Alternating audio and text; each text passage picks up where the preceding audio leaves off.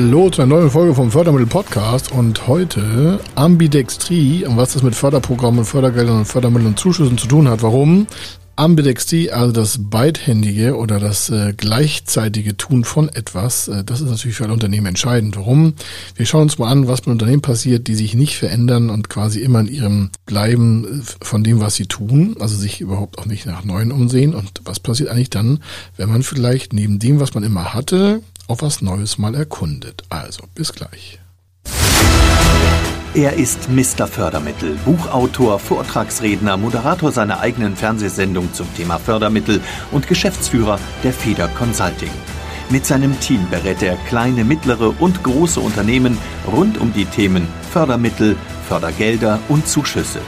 In diesem Podcast bekommen Sie wertvolle und entscheidende Informationen, wenn es um die Themen Investitionen, Innovationen und Wachstum in Unternehmen geht.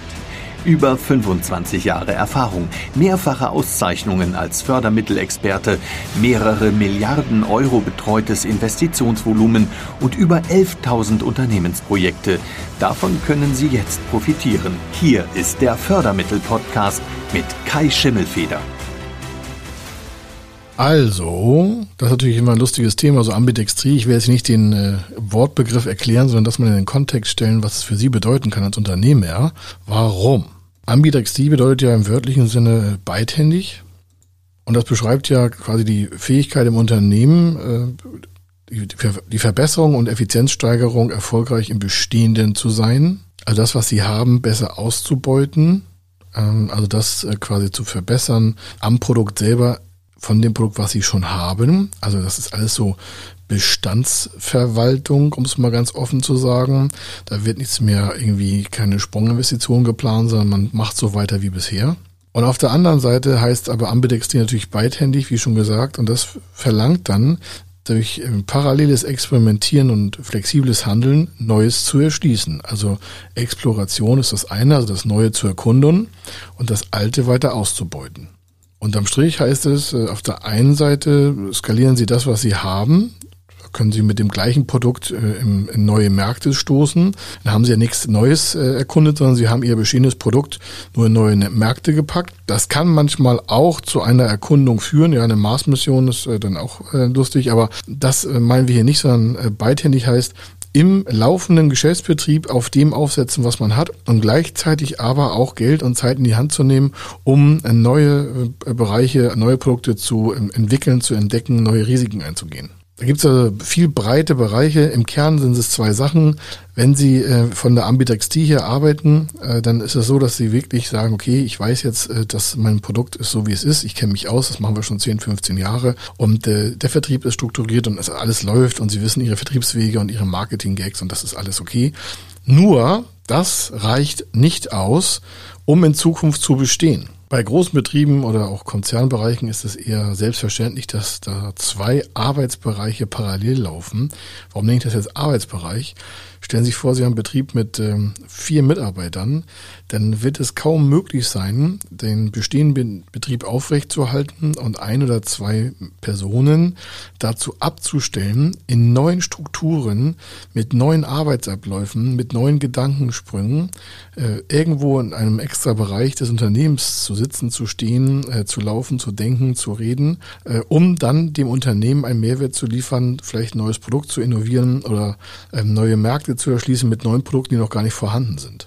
Auf der anderen Seite können sich aber Unternehmen vorstellen, das vielleicht äh, 1000 Mitarbeiter hat. Die haben wahrscheinlich eine F&E, also Forschung- und Entwicklungsabteilung.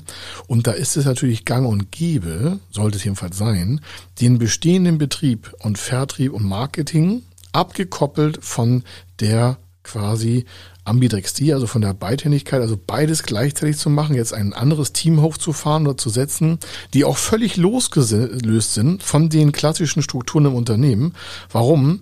Die sollen ja, also dieses äh, Thema neu, neu erkunden bei gleichzeitigem Ablaufprozess ähm, von bestehenden Prozessen, sollen die ja was Neues machen. Das heißt, die dürfen gar nicht in den alten Glaubensmustern sitzen, die sollen nicht in den gleichen Märkten rumfliegen, die sollen nicht mit gleichen Produktansätzen anfangen, sondern die sollen sich wirklich sagen, Mensch, alles klar, das wäre jetzt das Extreme. Wir sind hier im Unternehmen eine isolierte Einheit und wir können uns komplett frei von Budget, frei von Grenzen, frei von Gedankenstrukturen, frei von Mindset, frei von der Vorgabe von der Geschäftsführung in einer neuen Art und Weise wiederfinden, um dem Unternehmen ein neues Produkt zu kreieren oder eine Idee zu erschaffen, wie wir weitere Umsatzfelder oder weitere Märkte mit anderen Produkten, die noch gar nicht erfunden sind, überall aufzusetzen und dann zu generieren, zu erwirtschaften und somit dem Unternehmen die Zukunft zu sichern.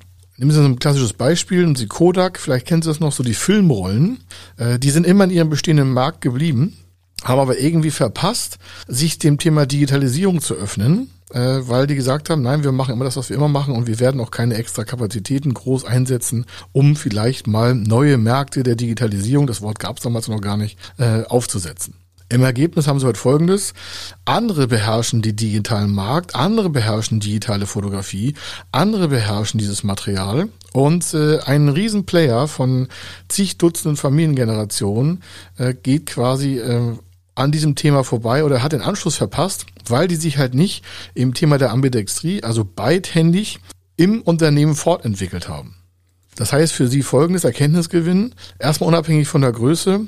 Sie brauchen natürlich immer den Hang dazu, was Neues zu generieren, aber wir kommen gleich nochmal zur Unternehmensgröße, da gibt es auch ganz klare Nachteile von der Ambidextrie oder den Anforderungen. Nehmen Sie vom Erfolgsgewinn und vom Erkenntnisgewinn dieser ersten Minuten Folgendes mit.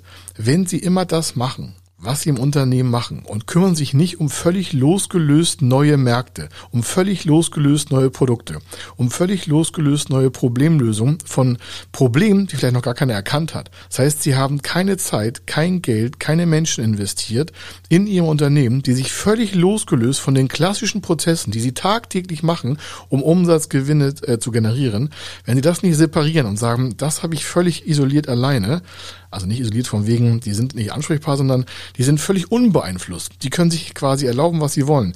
Die müssen nicht in Strukturen denken wie bisher, die müssen nicht in Märkten denken wie bisher, die sind losgelöst. Die explo also das, die machen halt Erkundung, die machen wie so eine Mars-Mission, neuer Planet.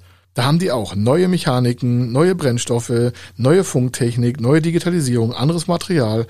Eine Mars-Mission ist das beste Beispiel zu sagen, Raumfahrt, aktuell ja immer wieder zu sehen, wird touristisch mehr genutzt, aber gleichzeitig müssen wir auch gucken, wie ist es mit der Mars-Mission.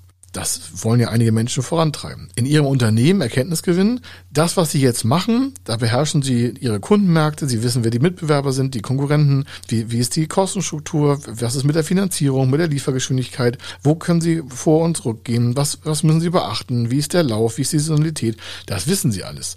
Wenn sie aber glauben, dass das so weitergeht, dann gibt es halt hunderte, Dutzende und aber Dutzend tausende Beispiele, die das gedacht haben und sich heute fragen, Mensch, wieso sind wir eigentlich gar nicht mehr auf dem Markt? Ja, das kommt daher, weil sich alles nur auf das, auf den Status quo verlassen hat also auf die Ausbeutung bestehender Prozesse, auf die Ausbeutung und Nutzung bestehender Produkte, bestehender Märkte, alles das der Ist-Zustand jetzt vorhanden ist. Und im Zeichen der Digitalisierung, der Transformation, der Geschwindigkeit, der neuesten Produkte, ich sag mal 3D-Druck, das hat vor fünf, sechs Jahren alles noch so ein bisschen vielleicht in den Kinderschuhen gestanden. Heute gibt es große Industriekonzerne, die sich Einzelteile zertifiziert sogar in der Luftfahrtgesellschaft im 3D-Druck herstellen lassen. Und da sind die Lieferanten, die vorher sagen wir, Top of the Pops waren, die sind raus.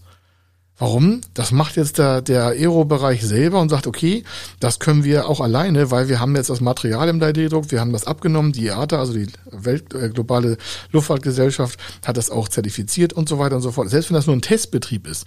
Aber Sie merken ganz schnell, wenn sich Unternehmen nicht parallel um das kümmern, womit sie ihr Geld verdienen, aber parallel Sie merken, beidhändig, parallel um neue Bereiche kümmern, dann wird das ganz schnell unter Druck geraten, das Unternehmen. Nochmal keine Zusammenfassung, weil das eine nicht äh, eigentlich mit dem anderen ähm, zu trennen ist. Warum? Das Thema der Ausbeutung, also das bestehende Nutzen, das ist ja auch eine Erkenntnisgewinn aus der Vergangenheit, die man für die Zukunft nutzen kann. Sie darf bloß nicht der Maßstab sein. Das heißt, Sie finden äh, im Bereich der dieser Exploitation, also der Ausbeutung von Bestehendem ist ja meistens alles standardisiert. Da sind die Abläufe gleich, äh, da, ist die Software gleich, da, da sind die wieder Aufgaben wiederholen sich ja meistens. Und aus den vergangenen Jahren können Sie einfach Erfahrungen sammeln, die können Sie auf den Tisch packen und sagen, das haben wir vor fünf Jahren so und so gemacht, dann haben wir einen Prozess leicht angepasst, dann hat sich das und das verändert. Das ist aber nicht neu, sondern das ist quasi im laufenden Betrieb eine Anpassung. Und äh, das Thema ist, dass Sie diese Erkenntnisse durch methodische äh, Anpassung auf zukünftige ähm, Situationen übertragen können. Und daraus ergeben sich oftmals vorhersehbare Ergebnisse, weil sie sich ja total auskennen damit. Egal was sie machen, ob sie ein Produkt herstellen, eine Dienstleistung herstellen, Geschäftsprozesse, ein Verfahren, das ist quasi auf alten Bekannten aufgesetzt. Der Klassiker ist, sie stellen ein Auto her.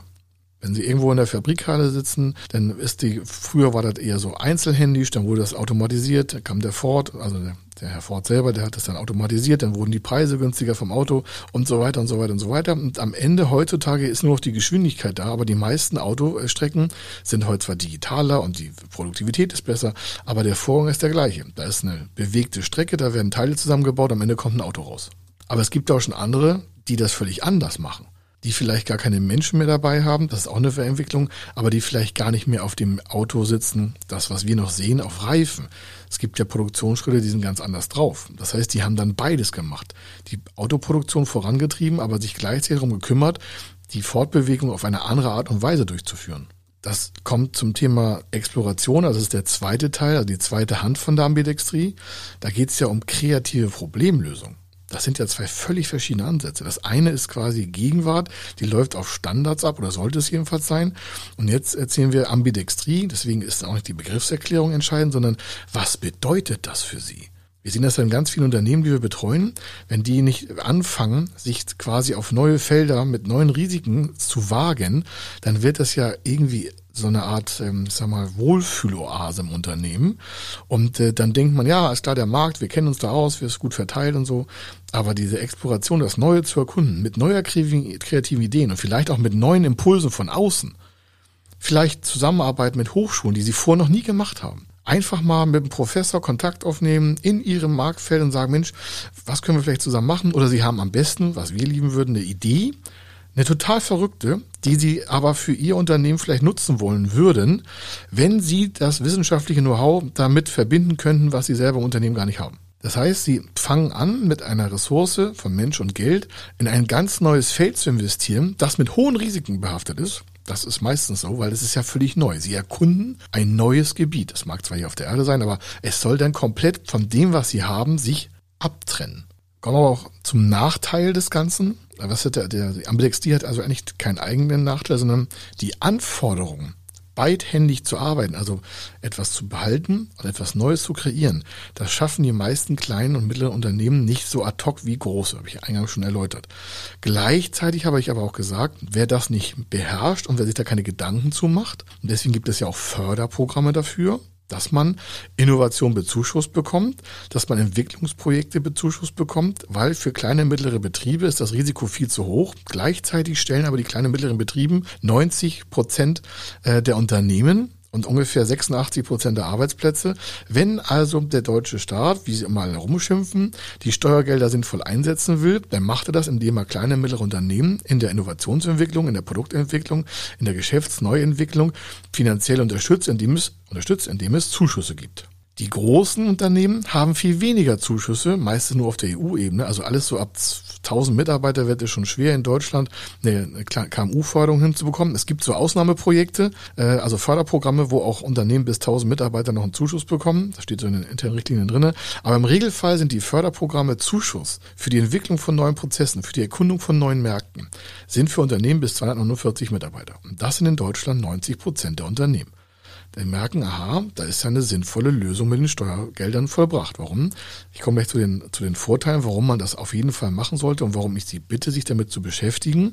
Denn wenn es Ihnen in Zukunft schwerer fällt, sich im Markt zu behaupten, sind die Arbeitsplätze gefährdet, dann geht der Konsum runter, dann gibt es halt Stress mit Arbeitsplätzen und so schnell wachsen die Arbeitsplätze ja gar nicht mit. Also Sie als Unternehmer, Sie vielleicht als Gründer, der sowas gerade erkannt hat, der ist dafür verantwortlich mit, das klingt jetzt ganz direkt, aber es ist so, dass wir die Zukunft hier in Deutschland uns äh, sehr gut so zusammenstellen, wie wir sie auch brauchen. Sei es mit Nachhaltigkeitskonzepten und Produkten, sei es mit Mobilitätsbereichen, sei es mit der Raumfahrt, sei es mit der Schifffahrt, sei es mit der Luftfahrt, sei es mit der Automotive, sei es mit der Nahrung, sei es mit der Gesundheit, sei es mit der mentalen, mit, mit, mit allen Sachen von uns, ist es ja entscheidend, dass wir uns auf den Weg machen zu neuen Ufern. Also auf die andere Seite des Flusses zu gucken, zu sagen, okay, hier kennen wir uns aus auf dieser Seite, aber wir müssen auf jeden Fall darüber, weil dort wird unsere Zukunft sich wahrscheinlich auch wieder verfestigen. Und damit Sie das im Vergleich zu den Förderprogrammen auch hören, was, was hat die Förderung davon? Habe ich ja gerade schon gesagt, aber im, im Vergleichsfall.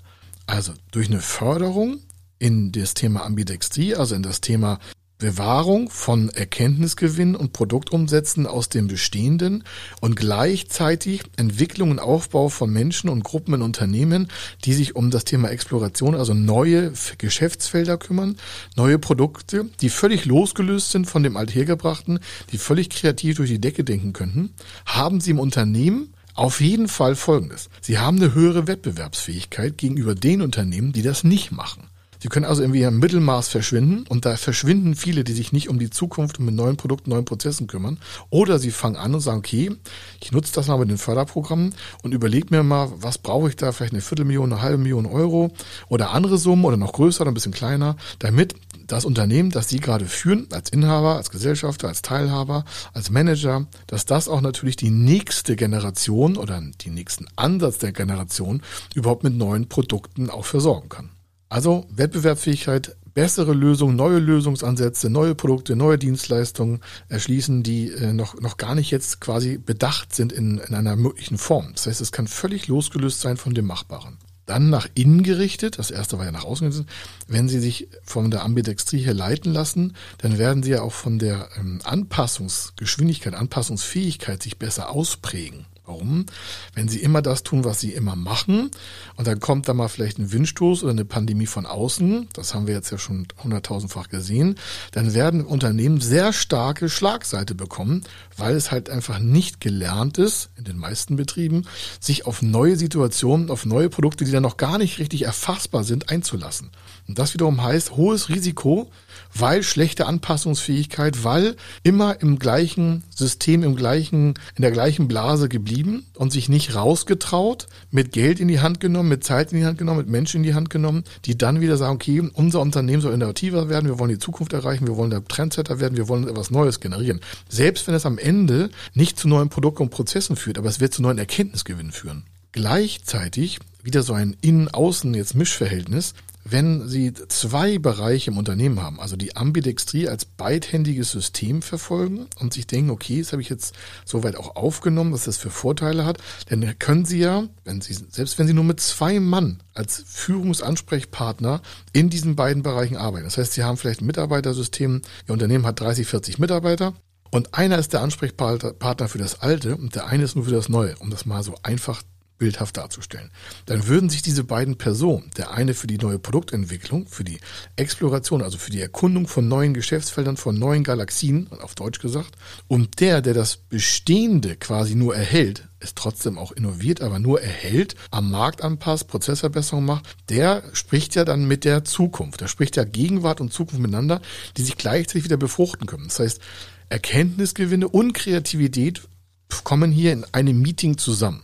Das wiederum hat natürlich für das Unternehmen selber und für die unternehmerische Denke einen gigantischen Vorteil. Sie befruchten sich ja innerhalb des Unternehmens selber, weil beide Einheiten völlig losgelöst voneinander arbeiten können. Gleichzeitig, wir hatten auch schon mal einen Podcast über, über drei Folgen zum Thema Innovation. Gleichzeitig passiert ja Folgendes, da die eine Gruppe oder eine Einheit oder wie Sie es auch nennen wollen, eine Abteilung oder ein Mensch oder eine ganze Gruppe, ähm, natürlich auf der Fehlerbasis viel höher einschlägt. Warum? Neue Erkundungsbereiche werden quasi Niederschläge mit sich führen. Ja, also da werden Fehler passieren. Und wenn dann die Fehlerkultur im Unternehmen offen gelebt wird und sagt, ja, diese Einheit, die sorgt dafür, dass wir auch in Zukunft Produkte, Geschäftsprozesse und Verfahren haben, die uns in Zukunft das sichern, was wir bisher aufgebaut haben, dann haben ja auch alle Mitarbeiter sollten es jedenfalls haben, den Spirit, also den Geist, da mitzuwirken und sich auch Gedanken zu machen. Warum? Jeder Mensch hat doch Lebenserfahrung. Warum nutzen wir das nicht gemeinsam, um an Arbeitsplätze zu halten, neue zu erschaffen, um die Zukunft besser zu gestalten? Wenn sich jetzt auch fragen, Mensch, wie, wie richte ich das denn Ganze ein? Wir haben dafür Workshops auch bei uns. Warum? Natürlich begleiten wir Unternehmen, die sich zum Thema Innovation nach vorne bewegen, aber gleichzeitig das Bekannte erhalten müssen und, und wollen, ist ja klar. Die können nicht einfach sagen, so, wir stellen die Produktionssatz ein, wir machen noch neue Produkte und neue Geschäftsfelder. Das ist ein sehr, sehr großer Spagat. Das will ich hier ganz offen sagen. Selbst wir haben das bei uns über Monate äh, mit vielen Prozessfehlern auch integriert. Also wir können aus eigener Erfahrung sagen, äh, das geht nicht alles so einfach heute auf morgen, nehmen sich dafür Zeit, aber es macht einen Höllenspaß. Warum? Sie gucken immer weiter in die Zukunft und werden unabhängiger von bestehenden Märkten. Das Stichwort ist, dieser Podcast schafft es, dass sie unabhängiger von bestehenden Märkten werden. Damit haben sie ihre Zukunft viel besser im Griff, weil sie sind dann Herr der Zeit und des Geldes für die neuen Märkte. Sie steuern ihr Unternehmen oder als Fremdgeschäftsführer steuern Sie oder als Manager das Unternehmen in eine andere Zukunft, die sie sonst hätte, wenn sie in dem bestehenden, sag mal, Sumpf, in der bestehenden Blase bleiben und denken, wir machen mal die nächsten 20 Jahre so weiter, wie hier wird gar nichts geändert. Unternehmen, die nichts ändern, werden irgendwann in der Stauinvestition untergehen. Der Preis wird sich senken, also der Wert des Unternehmens wird sich senken, verkaufbar wird es auch nicht sein, dann stauen sich irgendwelche Investitionen auf, Mitarbeiter gehen, warum? Die sind ja nicht doof. Die merken, aus der es geht hier dem Ende zu. Hier wird keiner mehr, hier macht keiner mehr die Hand auf und sagt, ich habe eine tolle Idee, sondern hier machen alle die Hände zu, und zwar in den Taschen, wo das Geld drin sitzt. Und alle sagen sich aus der Führung, nö, wird schon so gut werden. Wenn Sie sowas sind, bloß nicht bei uns anrufen, weil wir sind immer interessiert an Menschen, die in die Zukunft wollen. Äh, und die Vergangenheit können wir auch nicht kompensieren. Also wenn Sie zu lange in der Vergangenheit verharren und sich nicht auf den Weg in die Zukunft machen, dann wird es mit der Ambidextrie natürlich ein tolles Wort sein, aber Sie werden nur die Einhändigkeit umsetzen. Und die Erkundungsphase werden Sie vielleicht gar nicht anstreben auch das wieder, ich weiß es direkt, aber glauben Sie mir, in den letzten jetzt, wir haben das vor acht, neun, zehn Jahren verstärkt bei uns hier auch eingesetzt. Seitdem sind die Wachstumssprünge ganz anders, die Gedankensprünge sind anders, die Mitarbeiterzufuhr ist anders, es kommen viel mehr Menschen auf uns zu und sagen, Mensch, wir wollen das auch gerne haben. Und an dem Punkt können Sie dann auch Trendsetter werden, nach vorne gehen. Bei uns ist es in der Beratung so, Sie vielleicht in Ihrem Bereich, vielleicht können wir was auch zusammen machen. Auf jeden Fall die Impulse, die man sich dort gegenseitig geben kann, sind unermesslich, weil es halt in die Zukunft reinspielt. Also, das zum Thema im Kern Ambidextrie und äh, ich hoffe, wenn Sie Fragen haben, melden Sie sich einfach bei uns. Und wenn Sie Förderprogramme dafür nutzen wollen, äh, dann schauen Sie sich nochmal hier gleich den Abspann an. Also hier war der Kai Schimmelfeder. Ich wünsche Ihnen viel Erfolg beim Thema Ambidextrie und viel, viel, viel Spaß in Ihrem Unternehmen. Wenn Sie wissen wollen, ob Ihre geplanten Investitionen förderfähig sind und wie Sie zu den richtigen Förderprogrammen kommen, dann gehen Sie auf die Website www.fördermittel-testen.de. Dort können Sie Ihre Projektdaten an das Team von Feder Consulting übermitteln und erhalten dann ein Ergebnis zu den möglichen Förderprogrammen gesendet. Viel Erfolg und eine gute Zukunft.